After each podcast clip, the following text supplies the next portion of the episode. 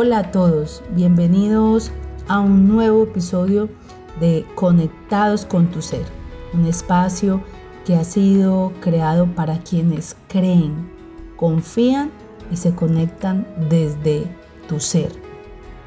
Desde este espacio explorando un mundo de momentos, de situaciones de crecimiento personal, familiar, de pareja, emocional, sobre todo en nuestra salud mental, teniendo bonitos propósitos en este nuevo año.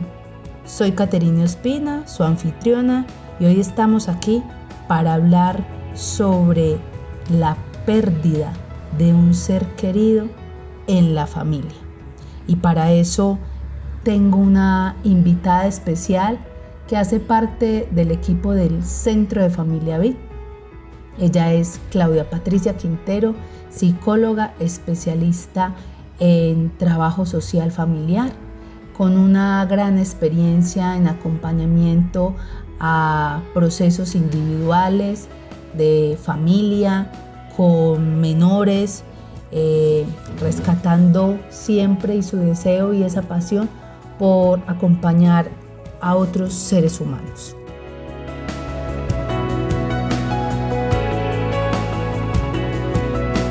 Claudia, buenas tardes, ¿cómo estás? Caterine, muy bien, muchas gracias por invitarme al programa, dichosa de poder participar y llegar a mucha gente con estas palabras que a veces sabemos con los procesos que llevamos aquí en el centro de familia que son un aliento de vida, un consuelo, un acompañamiento.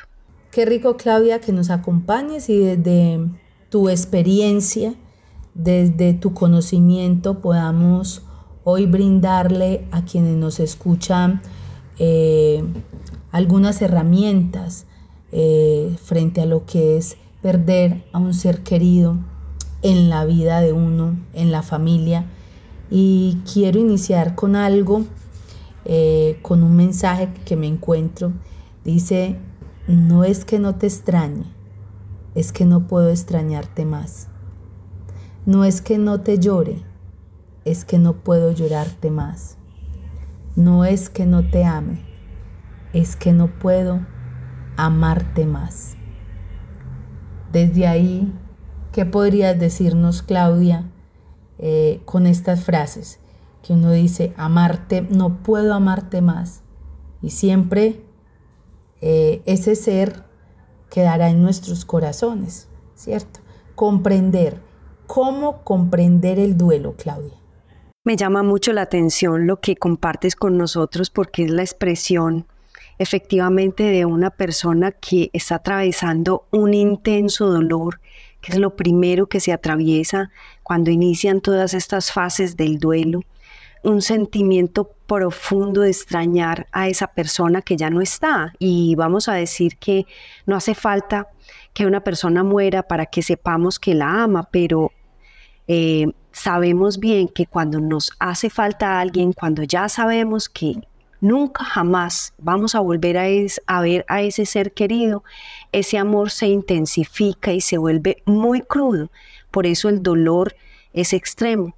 Eh, por eso en ese momento se viven eh, situaciones de angustia, de desesperación, de falta de sentido de vida. Allí es donde empezamos a, preguntarnos acerca de cuál es el propósito, cuál es el sentido de nuestra vida si finalmente todos vamos a terminar muriendo. Es muy importante, es muy trascendental la muerte de un ser querido, la muerte de alguien que conocemos para empezarnos a confrontar con nuestra propia existencia. Eso tan importante que decís para enfrentarnos con nuestra existencia, como el duelo eh, lo podemos definir y fuera de eso, cómo puede manifestarse en las personas. Eh, cómo se manifiesta en un adulto y cómo se puede manifestar en un niño. Ok, claro. El duelo, cuando hablamos de duelo, estamos hablando de un proceso de adaptación emocional que sigue a cualquier pérdida, ¿cierto? Hoy nos convoca la pérdida de un ser querido, pero también está presente en la pérdida de una relación, no necesariamente porque la otra persona haya fallecido, la pérdida de unas condiciones de vida, de un empleo. Constantemente somos seres que estamos duelando situaciones, personas, lugares, pero cuando nos tocan la fibra de nuestros seres queridos, eh, es ahí en donde el dolor es tan intenso que no tenemos claridad de cuál es el paso a seguir. Y claro, eh, es diferente la manera en que un adulto puede vivir este, esta situación a cómo la vivió un niño. Un adulto tiene la comprensión de que de aquí en adelante nunca más va a volver a ver a esa persona. El niño probablemente, dependiendo de su edad, eh, no tenga esta comprensión tan clara. Solamente poco a poco se irá dando cuenta con la ausencia de que esa persona ya no va a formar más parte de sus vidas, solamente desde el recuerdo. Entonces, eh, no es que los niños no sientan tristeza, porque fácilmente en el velorio de una abuela, en el velorio de un padre, eh, podremos ver a los niños más pequeños incluso jugando al balón, ¿cierto? Y esto no quiere decir que, que no tengan su tristeza. Eh, la pueden vivir a través de una manifestación de inquietud, de rabia, de aislamiento, de cambios fuertes y bruscos en el comportamiento de un niño nos pueden estar indicando que algo está funcionando de manera diferente. Por eso tenemos que propiciar, tanto para el adulto como para el niño, la posibilidad de que se hable de de la persona, de que se hable de lo que sentimos, de que se hable de cuál es la sensación de pérdida, qué perdimos con ese ser que se nos fue de las manos. Nombras algo muy importante y, lo, lo, narras, eh, qué tan importante es ese ser en nuestra vida, cómo lo atravesamos, ¿cierto? Entran los recuerdos, sus enseñanzas, eh, todo huele, ¿sí? Todo me recuerda, independiente ahí de la, de la también el niño viene y pregunta. Y creo que ahí es importante dejar claro que cuando es un niño, Claudia, y me dirás, hay que eh, hablarle claro, ¿cierto? Porque si no el niño también se puede crear una imagen de, del duelo, de la muerte muy diferente, porque a veces, ¿dónde está el abuelito? Se fue para el cielo y miran hacia el cielo. ¿Y dónde lo veo? Porque es que no lo encuentro, ¿sí? Entonces también ser claros frente a ese proceso. Ahora que lo nombrabas, yo recuerdo a mis 16 años, eh, perdí mi abuela paterna y creo yo que ha sido de los procesos más dolorosos que he atravesado en mi vida, ¿sí? Y, ahora que lo, mencionaba, cuáles como esas herramientas eh, que se podían tener, yo te voy a decir que durante un buen tiempo, si no fueron por ahí dos años, eh, yo permanecía en el cementerio. Yo estaba en el cementerio todo el tiempo, desde que salía de estudiar hasta que cerraban el cementerio, ya me conocían y a veces me dejaban permanecer ahí hasta más tiempo. Y yo me sentaba ahí al frente, al frente de la lápida a hablarle a mi abuela. Y le hablaba y le hablaba y le hablaba y lloraba y lloraba y lloraba. Eh, y después de tanto tiempo eh, muchos años que empecé a elaborar su duelo porque creo que no lo elaboré inmediatamente y hoy me, me hago consciente de que tuve un acompañamiento, más no fue, digamos, el apoyo más fuerte o que se pudiera conversar alrededor de eso. Creo que ese duelo lo viví prácticamente eh, sola y me responsabilicé y elegí, me encargué de eso después de mucho tiempo porque sabía que eh, había algo que debía de afrontar ¿cierto? Entonces eh, necesitaba eh, tener otras herramientas importantes para poder llevar a cabo y superar aquello que había dolido tanto en mi vida. Claro, eh, tocas un tema muy importante porque aquí estás hablando de el momento en el que perdiste a tu abuela, pero qué tan importante es y yo creo que incluso desde pandemia se nos ha presentado esta oportunidad de entender que no podemos tener a la muerte en los hogares como una extraña. La muerte hace parte del ciclo vital, la muerte hace parte de la vida. El saber que vamos a morir algún día hace que valoremos cada minuto que vivimos. Entonces, de una manera amorosa, de una manera tomados de la mano en familia, es importante eh, hablar de estos temas. Eh, la literatura nos proporciona muchas veces esa posibilidad de acercarnos sin todavía vernos directamente afectados por la situación y empezar a considerar posibilidades de vida. Y no solamente eso, a ver otros personajes atravesando estas mismas situaciones y desplegando todos sus recursos anímicos y psíquicos para resolver este duelo que, como tú dices, muchas veces eh, toma años. ¿Cierto? En este caso fue tu proceso y tú fuiste poco a poco buscando las respuestas al punto que hoy puedes vivir ese duelo eh, de una manera mm, con más paz en tu corazón, porque a uno nunca se le va a olvidar ese ser querido. El, el, propósito del duelo no es que a ti ya no te entristezca o que se te olvide que esa persona hizo parte de tu vida, sino poder vivir ese dolor con una paz profunda en el corazón, con la dicha, con la dicha de haber podido compartir y conocer esta persona que seguramente enriqueció nuestras vidas. Total, es importante eso que dices y por eso en este espacio de conectados con tu ser, la invitación es que cuando estén en un proceso de duelo, eh, sepan afrontarlo en familia, comunicándose abiertamente, que haya una comunicación donde eh, este, sean abiertos en familia, sean honestos dentro de la familia eh, durante el proceso que se pueda eh, vivir. es importante tener ese apoyo emocional, discutir como familia que pueden brindarse ese apoyo mutuo, fomentar un ambiente de comprensión y empatía. No es decir, ya no llore más, ¿sí? No llore más que eh, a veces está la creencia, es que no va a descansar. Si usted sigue llorando, no va a descansar esa persona. No, acompañemos al otro, seamos empáticos, sintamos que si su llanto eh, puede estar, ahí vamos a estar nosotros.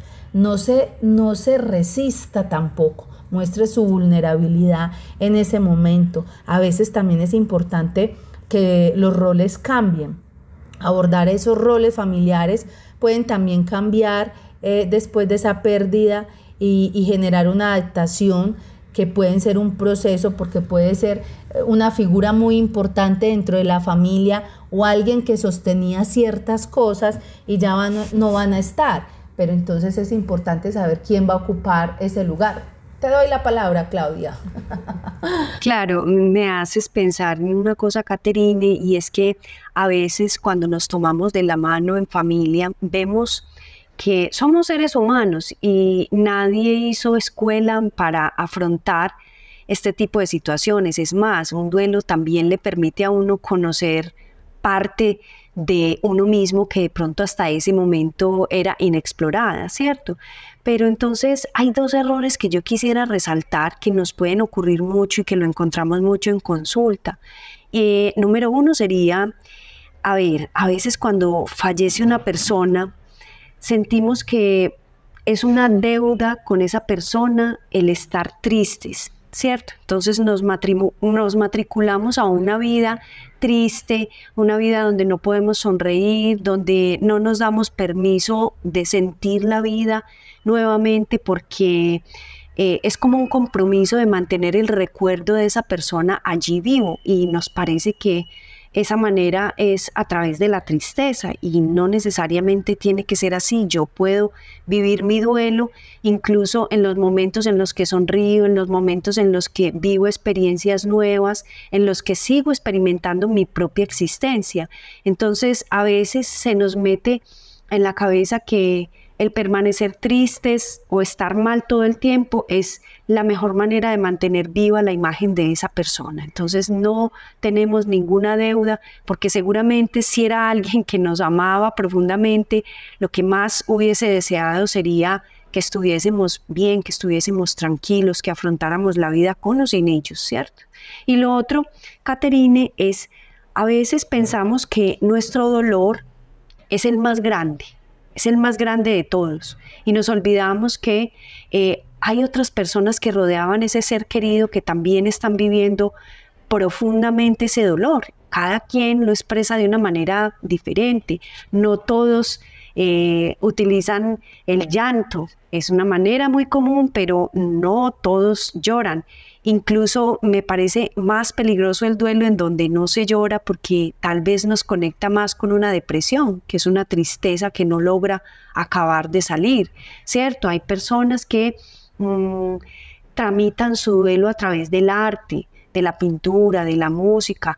Entonces no somos quienes para juzgar y cuando empezamos a sentir que nuestro dolor es el más grande que puede haber, eso nos aísla de los demás y nos impide poder avanzar en grupo y muchas veces estos duelos solo se pueden resolver con el acompañamiento de esos otros seres queridos. Sí, Claudia, gracias por estar aquí, conectados con tu ser, eh, pensando en cómo podemos asumir la pérdida de un ser querido en la familia. Y si tú estás interesado, yo te invito a que nos sigas en Instagram, Centro de Familia Vid. Eh, podemos compartirte un regalo. Tenemos un, eh, una masterclass sobre el duelo con herramientas. Si estás interesado, síguenos y nos escribes. Nos escribes, estoy interesado la vamos a sacar para que eso sea parte de un recurso que puedas tener en tu familia, eh, un recurso valioso. Y desde lo que Claudia nos dice, esas estrategias, Claudias, tan importantes, que pueden ser un recurso externo, las, los recursos internos que podemos tener como familia y esos recursos externos que proporcionan una información sobre eh, cómo podemos acompañar a, esas familias para enfrentar su duelo, allí está el Centro de Familia Vi, con su equipo de profesionales para acompañarlos.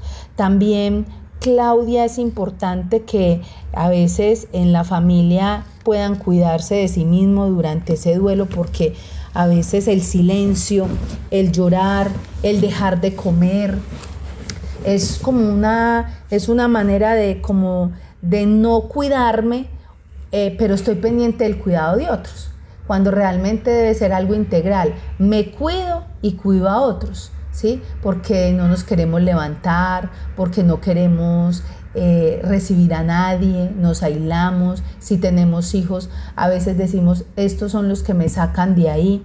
Entonces, todo ese proceso del duelo, ¿cómo alguien lo puede resignificar? Me encanta lo que dijiste, Caterine. A ver, eh, tenemos que tener claro que no siempre la manera de ayudar al otro es haciendo cosas por él. A veces la mejor manera de ayudar al otro, de cuidar al otro, es cuidarme a mí mismo, ¿cierto? Porque es un motivo menos de preocupación. Eh, es una manera de mostrarle también el camino. Eh, a pesar de la pérdida, a pesar del dolor, la vida tiene que seguir. ¿Cierto?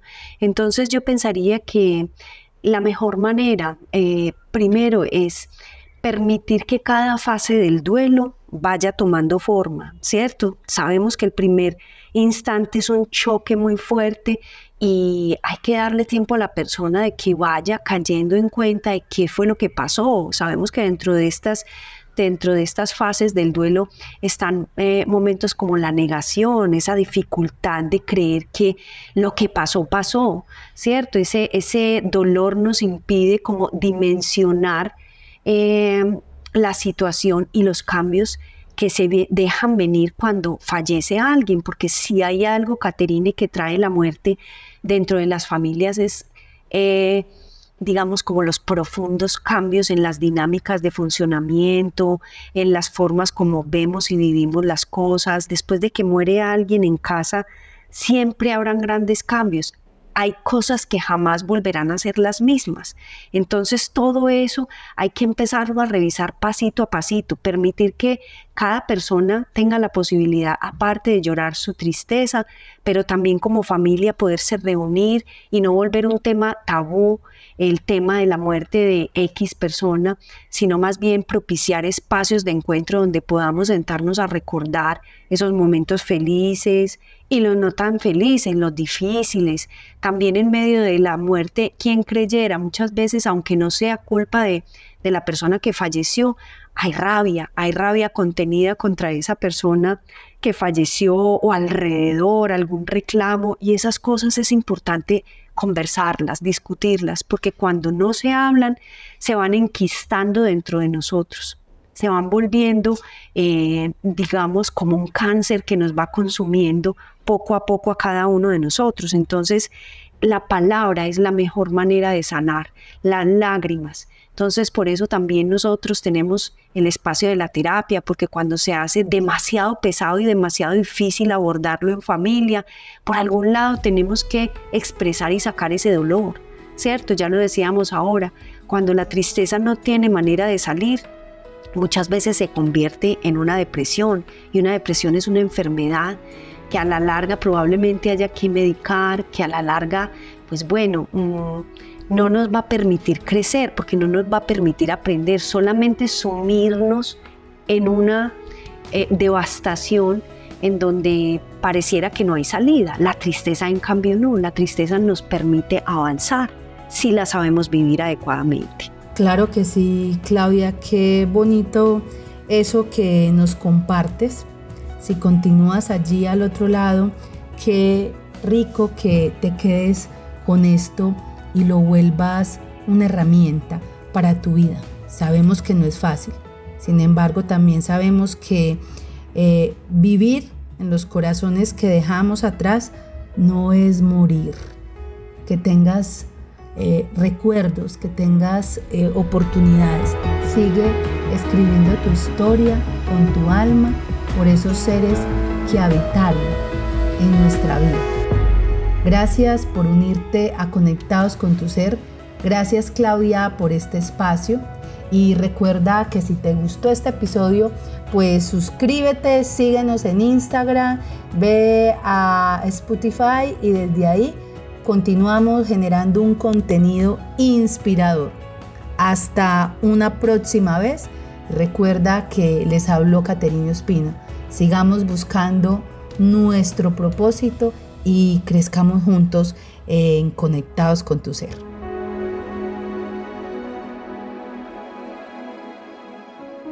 Síguenos en Facebook e Instagram y conoce todo lo que tenemos para ofrecerte en el Centro de Familia Vid.